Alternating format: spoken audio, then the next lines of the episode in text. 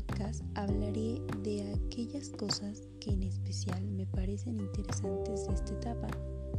Para ello debemos recordar que así como en cualquier etapa, y sin ser excepción esta, el desarrollo vital humano consta de diferentes ámbitos, como son el físico, sexual, intelectual, psicológico, social, sobre el trabajo y la economía, lo moral y la muerte o el ciclo de vida. Es necesario aclarar que al ser un proceso de desarrollo integral, cada ámbito se ve afectado inevitablemente por el otro. Comenzando por el ámbito físico, considero que algo que en lo particular me causa interés es el desgaste físico que existe en el adulto medio. Pareciese que en esta etapa el cuerpo cobra factura y las enfermedades crónicas como la diabetes y las degenerativas inclusive no tardan en llegar. Por otra parte, y no alejándonos de lo fisiológico, el desarrollo sexual es otro ámbito muy interesante para mencionar. Considero que la menopausia y la andropausia son términos imposibles de no, de no mencionar.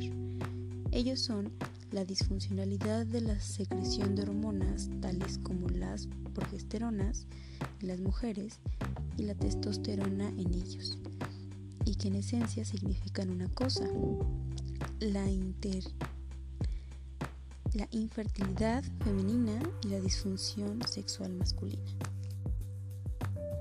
Es entonces que la sexualidad en lo personal se vuelve para mí un ámbito en realidad interesante, porque ahora hablamos de una redefinición de lo sexual, es decir, la idea de concebir sale por un completa de la idea de mantener relaciones sexuales.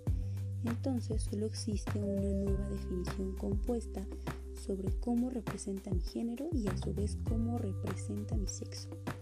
Considero que esta etapa es de conocer de nuevo toda una nueva definición de lo sexual, por otra parte, el desarrollo intelectual es otro ámbito para considerar. No es posible negar la existencia de un vasto conocimiento previo al llegar a esta etapa.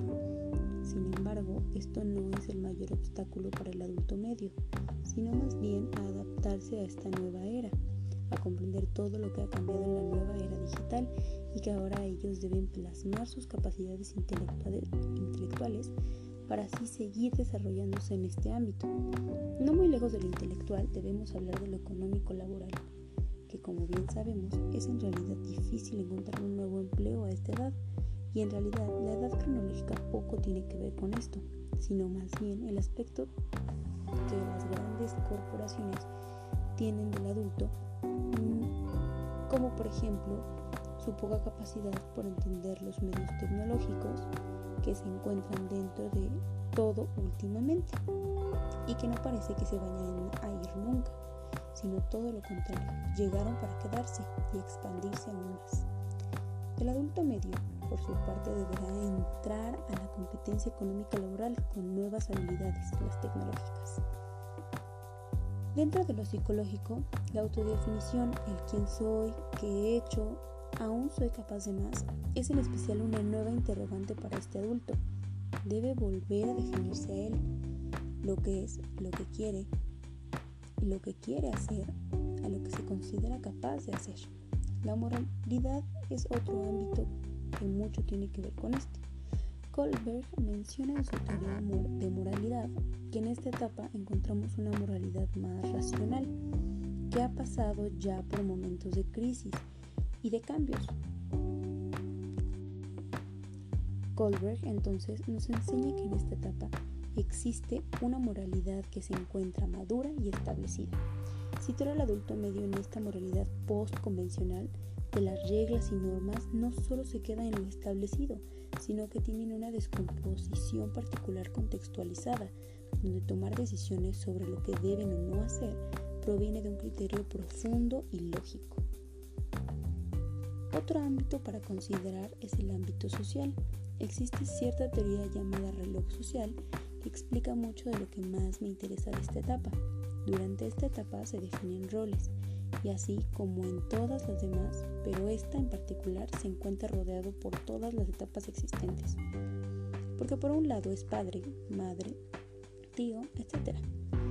Pero por otro lado también es hijo, cuidador de adultos mayores, proveedor económico, además de roles asignados como la estabilidad económica, la posición de bienes, etc.